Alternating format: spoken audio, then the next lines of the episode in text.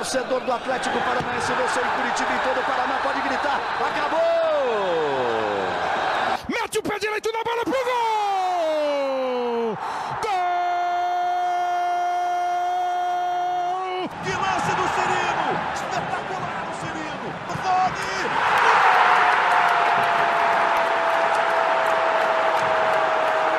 Fala pessoal do GE, está no ar mais um podcast.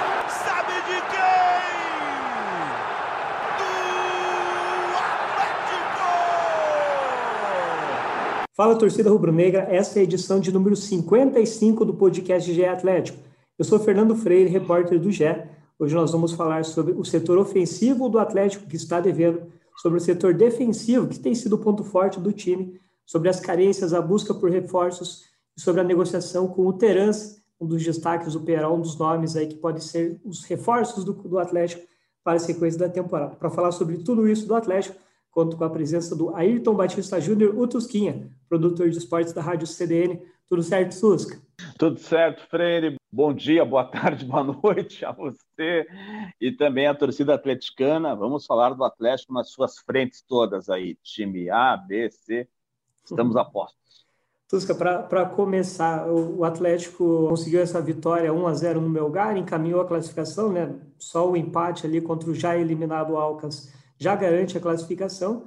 Então, o Atlético, e apesar dos sustos, né? apesar de ter perdido para o Melgar na, no, no, primeiro jogo lá no Peru, o Atlético vai fazendo o dever de casa e vai, é, mesmo sem brilhar, conseguindo essa classificação. É, você acha que a campanha do Atlético até agora, você vê o copo meio cheio ou meio vazio? Você acha que o Atlético está devendo ou fez o importante que era conseguir essa, praticamente, né, conseguir já essa classificação?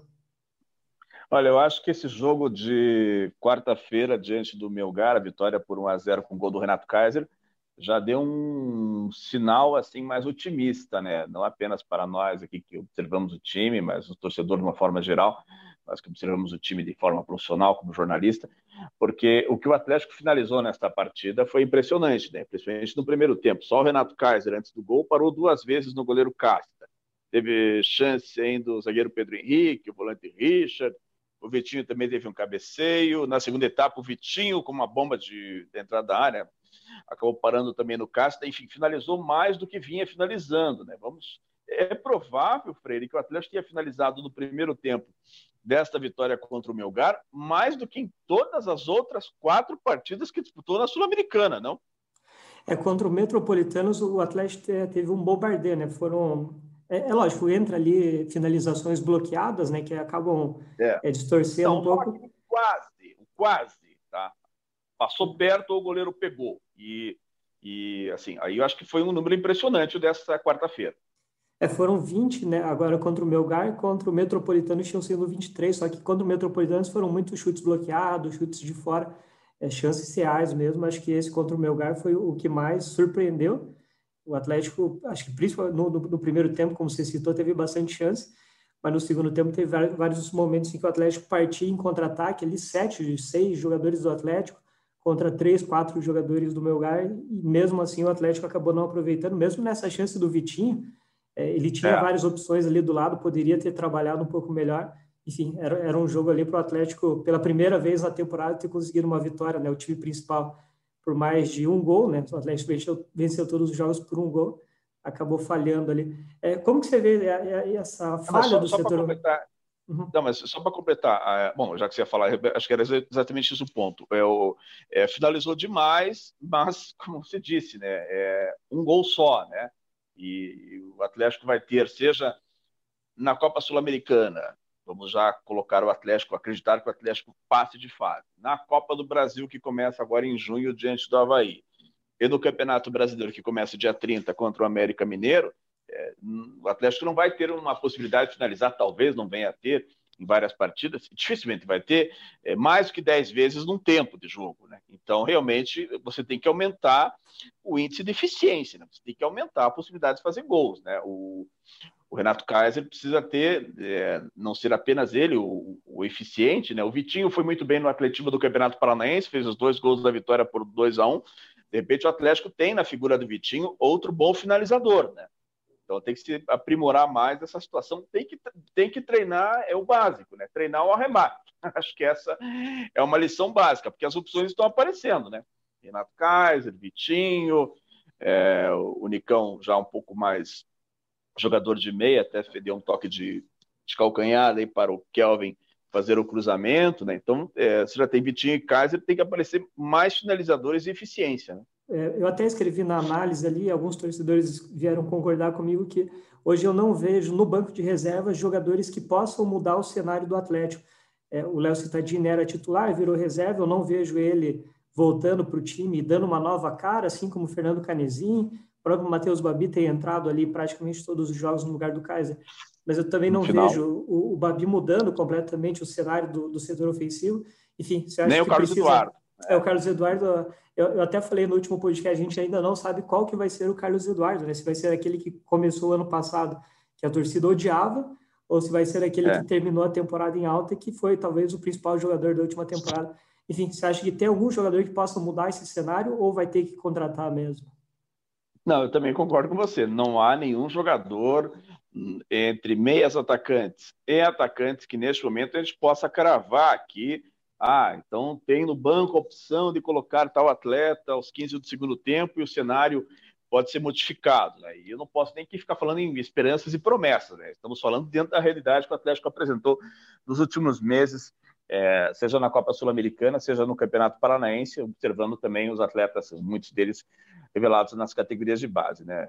E até sobre a, a busca por, por, jogadores, um dos nomes que está na mira do Atlético está, pelo jeito, pelo que a gente pode apurar, com a negociação bem encaminhada, né? A imprensa uruguaia deu a informação, depois a, a TV, a Nádia confirmou e também deu no blog da Nádia. Um dos nomes é o Davi Terans, né? O uruguai de 26 anos, ele costuma jogar centralizado, mas também joga pelas pontas. Então viria ali para disputar a posição com Jadson, Léo Cittadini, Nicão, Vitinho, Carlos Eduardo, enfim, mais uma opção ali para esse setor.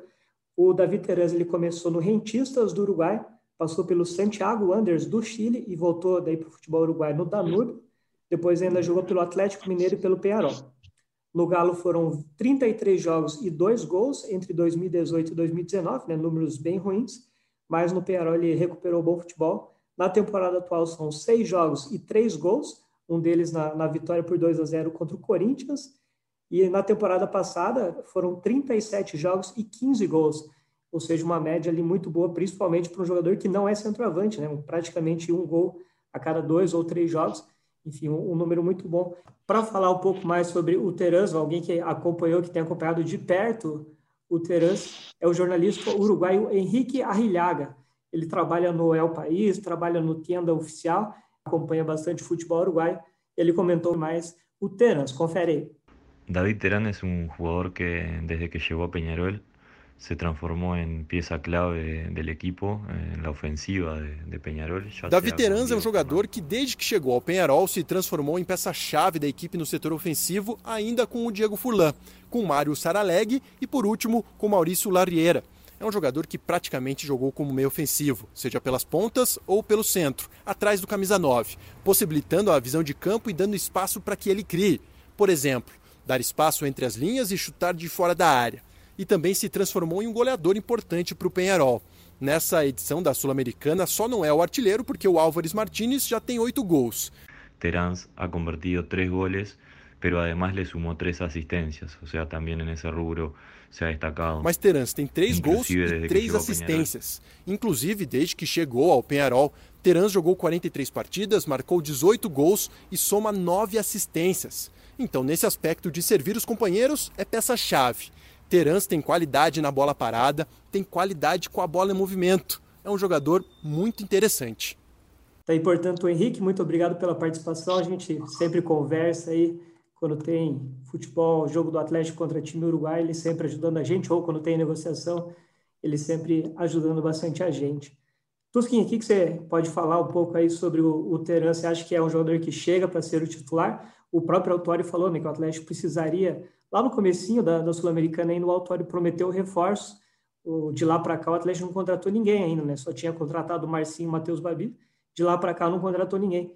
É, contra o Alcas, quem vier ainda não vai poder ser contratado, mas se o Atlético passar de fase, é, o, o ou outros reforços poderão jogar a partir das oitavas de final da Sul-Americana, a Copa do Brasil e o Brasileirão. Enfim, que, como que você avalia esse possível reforço do Atlético, o Terans? Ah, esse é aquele de buscar no aeroporto, né? Se fosse possível agora, né? infelizmente não é por causa da pandemia, mas realmente é reforço mesmo. É, como você frisou, números bons, né? Um gol a cada dois ou três jogos para um jogador que não é centroavante. Ele remata muito bem de fora da área também, dá uma velocidade, ele tem um deslocamento muito bom né, no meio de campo. Não é um jogador previsível, digamos assim, né? Uhum. E uh, bilances também dele do Terans recente pelo Penharol eu acho que é o jogador que pode ter um certo dinamismo, porque o, o meio-campo atleticano, por vezes, é burocrático, né? As peças são, não tem muita mobilidade em várias partidas, né? Embora o Jadson seja um jogador que tem a confiança e, e, vem demonstrando por que merece a confiança da diretoria atleticana, mas de repente você precisa, quando há um congestionamento no meio de campo, quando é bem feito o bloqueio adversário, o Atlético nem sempre tem as peças para sair do lugar. E o Terans realmente pode ser jogador que, como você frisou, é, não só pelo fato de marcar gols, né, mas pela mobilidade que ele tem no meio de campo. Ele é, é, não é um atacante, né, mas ele também entra bem na área, tem noção de posicionamento, né, e, mas é principalmente o arremate dele de fora da área é que pode dar um, uma substância mais ao time atleticano. Por isso eu confio sim, eu repito, o Terans é reforço e tomara que venha para o time do Atlético. O Tereza, eu acho que ele chegaria ali para ocupar a vaga do Jadson. O Jadson até tem feito bons jogos, mas é um jogador de 37 anos, eu acho que não suporta todos os jogos do, do time principal, né? Mesmo o time principal jogando menos, eu acho que é um jogador que não suportaria a temporada inteira. O Terez ocuparia muito bem essa vaga, um jogador que encosta ali no centroavante, que abre pelos lados.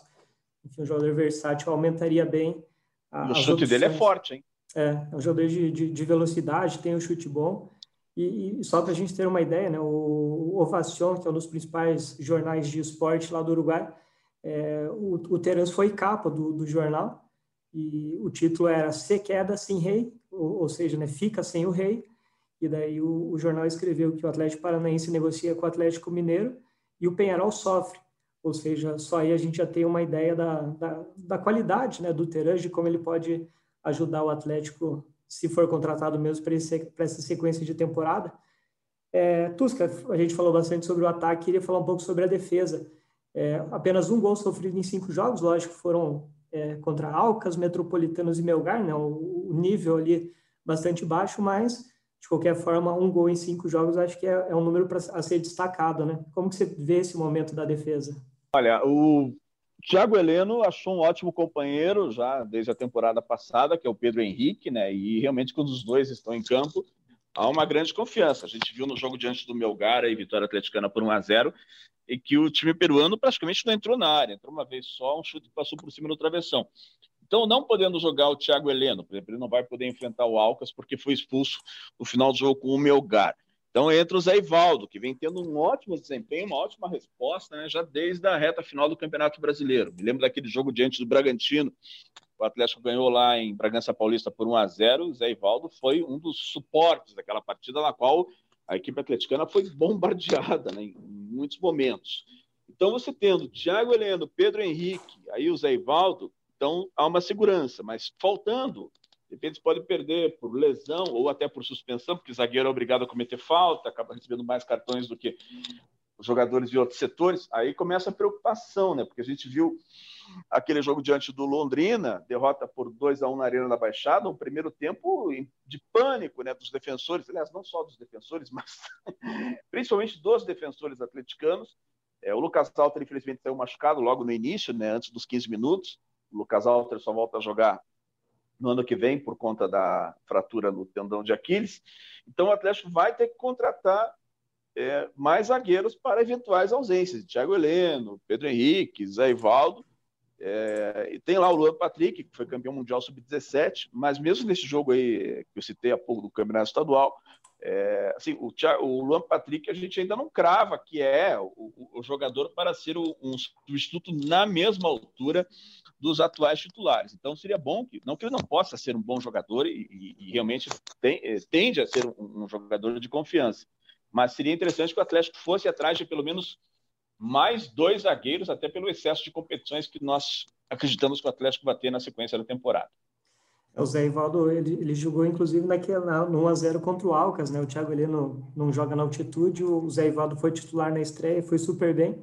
Eu acho que o Zé Ivaldo entrando no lugar do Pedro ou do Thiago consegue manter o nível, mas teria que manter um titular a partir do momento que o Aguilar ainda não mostrou, né? Apesar dos 10 milhões não. que o Atlético investiu, ainda não, não convenceu e não teve uma, uma sequência também, até pela concorrência, né? Porque Pedro Henrique e Thiago Leandro estão indo bem no time principal. E o, o Lampatri, como o Tusquinha falou, é um jogador que tem um grande potencial para o futuro, mas que ainda não está pronto. Eu acho que talvez no ano que vem seja o ano do Luan Patrick, mas precisa evoluir um pouquinho mais para assumir essa titularidade. Tusca, para completar o setor defensivo ali, é, muitos torcedores têm falado que hoje o Atlético tem a melhor dupla de lateral do, do futebol brasileiro. É, talvez seja um pouco exagerado, né? porque enfim, tem, o futebol brasileiro tem bons laterais, mas é, eu acho que talvez no ano que vem ou mais uns dois anos aí são jogadores que para estourar no futebol europeu, para ser é, destaque no, no, no, no, próprio Campeonato Brasileiro. Talvez esse ano, né, se eles mantiverem esse nível, já vão conseguir destaque no futebol brasileiro. É, enfim, como que você vê Kelvin e Abner hoje? O Kelvin está em ótima fase, né? E mostrou isso nesta partida diante do Alcas, né? Fazendo o cruzamento para o gol do Renato Kaiser. Em outras partidas também, ah, no Atletiva mesmo, né? Foi um, do, dos motores, né? Do, do time atleticano também, cruzamento para um dos gols do Vitinho. Então o Kelvin realmente parece que vai se firmar, né? Tende a ser aquele jogador que pegou a camisa de lateral direito na reta final da Copa do Brasil de 2019 e mostrou que merecia a aposta. Mostrou em 2019, depois teve as inconstâncias e agora volta a ser um jogador é, digno de aplausos, né? O Abner chegou muito, muito sob desconfiança, né? Demorou a se achar tem sido uma eficiência. É, o Atlético não tem tomado gols nas costas dos laterais, né? Pelo menos eu tenho. Eu teve, aliás, teve o gol do, do Melgar lá, que foi um cruzamento que veio do lado esquerdo, né? A jogada do Melgar lá em, lá em Lima foi um cruzamento que veio do lado esquerdo do, do ataque do time peruano. E daí eu cabeceio, mas o Atlético não tem tomado muito bola assim de de ah, porque o lateral é, falhou, isso e aquilo, né? Seja nas costas do Kelvin, seja nas costas do, do Abner. Mas o Abner ainda precisa de uma afirmação maior como jogador de apoio, que é o item que eu trouxe para a Arena da Baixada. Né? Ele fazia muito bem isso na Ponte Preta, né? marcou até um golaço, uma bomba de fora da área contra o Paraná Clube. E no Atlético ele ainda não mostrou essa afirmação né, quando passa do meio de campo. Né? Então o Abner é um jogador que eu ainda não coloco aí na, na, lista dos melhores do futebol brasileiro, embora ele tenha sido convocado para um período de preparação da, da, seleção olímpica e até tenha chances de disputar os Jogos Olímpicos em Tóquio, né? Mas ainda é, eu, eu, eu, acho que o Abner é bom jogador. Quando ele chegou, eu achei que era reforço e acho que é, mas ainda espero um pouco mais de afirmação ofensiva do Abner. Quanto ao Kelvin, realmente está numa fase é muito boa, acho que é a melhor sequência da carreira do Kelvin, então não há o que mexer nos titulares das duas laterais. Ano passado o Atlético tinha o Jonathan na lateral direita e o Abner na esquerda, aí até pela idade do Jonathan, era o Abner quem avançava mais, mas esse ano mesmo teve uma, uma troca ali, o Kelvin está tá avançando mais, o Abner ainda está tá um pouco tímido ali no avanço, mas enfim, defensivamente está está jogando super bem, que era uma, um, um, ponto que ele precisava evoluir, está se consolidando ali cada vez mais, né? Vamos ver se no brasileiro ele consegue uma, uma sequência para mostrar que, que pode ser aí um dos melhores laterais do futebol brasileiro. É, a, a, a, Copa Sul-Americana, né, o Atlético enfrenta o Alcas na, na quinta-feira da semana que vem, nove e meia da noite na Arena da Baixada. Se o Atlético empatar, já garante a classificação. Aí, se o Atlético perder, depende que o Melgar não vença o Metropolitano. Né? O Alcas e o Metropolitano já estão eliminados. Enfim, o Atlético precisa de um pontinho ali. Acho que não tem. É, o Atlético tem que fazer um, um erro muito grande para conseguir ser eliminado. Aí a, a Sul-Americana para um pouco, né? tem um intervalo ali de um mês e meio, mais ou menos. As oitavas de final vão ser em 14 e 21 de julho, ou seja, um, um mês e meio entre a última rodada da fase de grupos e as oitavas de final. E nas oitavas de final, né, os times classificados da Sul-Americana enfrentam os terceiros colocados da Libertadores. É, hoje ali ainda está em andamento, né, vários grupos faltam um ou dois jogos, né, todos os grupos, na verdade, faltam um ou dois jogos. É, mas hoje, por exemplo, é, entre os terceiros colocados tem Del Valle, Júnior Barranquilha, LDU e América de Cali. E aí tem o, o grupo do Santos, por exemplo, pode ser que o terceiro colocado seja o Barcelona do Equador, o Santos ou o Boca Juniors. Um deles ali provavelmente vai sobrar como terceiro colocado. Enfim, na, nas oitavas de final a tendência é que venha pedreira. Mas enfim, acho que tem tempo para o Atlético contratar jogadores, né, Tusca? Acho que esse, é, lógico tem Campeonato Brasileiro e Copa do Brasil no meio, mas o Atlético vai ter aí um mês e meio para ajustar a casa e tentar ir longe na Sul-Americana, né? Um tempo que vai ser importante para o Atlético fazer essas correções. É, vai ser um tempo importante. Sempre é bom frisar que o Atlético está brigando pela vaga para as oitavas de final. Então, para repetir o feito de 2018, o Atlético tem a partida diante do Alcas na Arena da Baixada. Daí vamos dizer que vá sempre caminhando, sempre avançando. São duas das oitavas, duas das quartas, duas das semifinais e duas das finais. Então, tem mais nove jogos na estrada. É um longo tempo e a gente fala em boa campanha do Atlético da Sul-Americana para o time que já foi campeão, a boa campanha é título, né?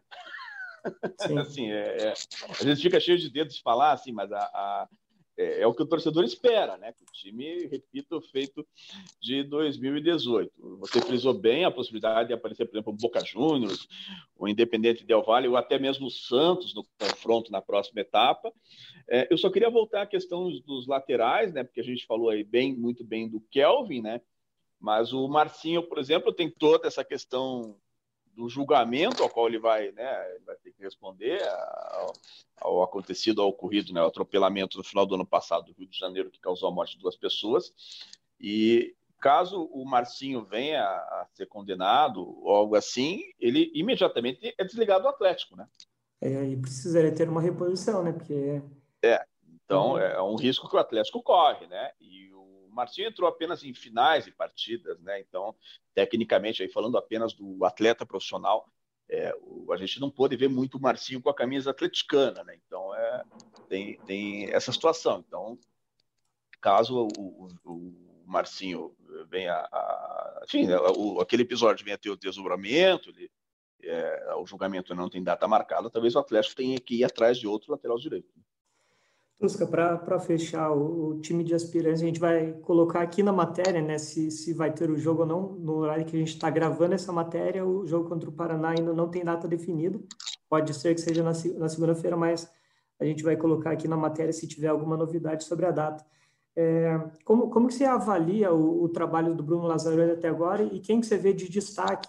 É, tem alguns nomes aí que já estão pintando que devem subir para o grupo principal na sequência.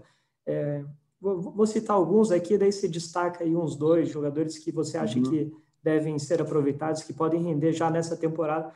É, por exemplo, o goleiro Anderson, o Vinícius Cauê, lateral esquerdo, acho que é um jogador de, de potencial, é, é, muito novo ainda, mas acho que, que vai render. E, na minha opinião, os grandes destaques, por enquanto, são Luan Patrick, Cauã, que é volante, o Vinícius Mingotti e o Jajá. É, enfim, como que você vê esse grupo de aspirantes e quem que você imagina que é, no futuro curto já vai dar resultado para o Atlético? É, o Jajá e o Mingote já tiveram chance até no ano passado, né, temporada, né? E o Jajá eu acho o melhor atacante revelado na base atleticana de todos que eu vi jogar. É, só que ele ainda no time de cima, é claro que não foi muito acionado também, é, mas fato que no time é, do Paranaense ele fez, a, ele participou com intensidade de, de, de, algumas partidas, mas ele não teve, não está tendo a sequência que a gente espera que ele possa ter, né? Eu acho já já um jogador fenomenal, assim, mas ele ainda não está sendo no campeonato estadual, no time de aspirantes, esta figura, tanto que algumas partidas, inclusive, né, Freire, ele chegou a ser reserva, né? Sim, ele, ele ainda não conseguiu a ele foi a sensação ali na temporada passada, né? o Atlético vice-campeão Copa São Paulo do ano passado, né? Também, mas não teve essa sequência nem no time principal e, e nem mesmo no, no, time de aspirantes barra reservas ali do estadual. É, eu, mas eu acredito que ele venha a ser um jogador é, que vai dar muitas alegrias a, ao Atlético. É, desses que você citou, e, e olhando apenas o desempenho no campeonato estadual deste ano, eu, eu, eu acho o Cauã o mais preparado no momento, assim, o volante, assim, acho que tem uma segurança ali, é um jogador que vale a olhada. O Vinícius Cauê apareceu bem em uma partida, né? Foi, marcou gol, inclusive, né? No jogo. É um jogador que ainda não tinha sido lançado nem no time é, aspirante do Atlético, né? E foi no, contra o Rio Branco de Paranaguá que ele fez gol, né? E, então já mostrou assim, já é uma esperança a mais. Mas de todos os que você falou aí, assim, vamos, vamos, analisar por dois aspectos. Conjunto da obra, ou seja, levando em consideração a, as temporadas de 2020 e o que já vimos na temporada de 2021. No conjunto da obra, o já já. E hum, apenas do olhar de 2021, acho que o Cauã é o que tem o desempenho mais regular, o que tem uma, uma segurança maior.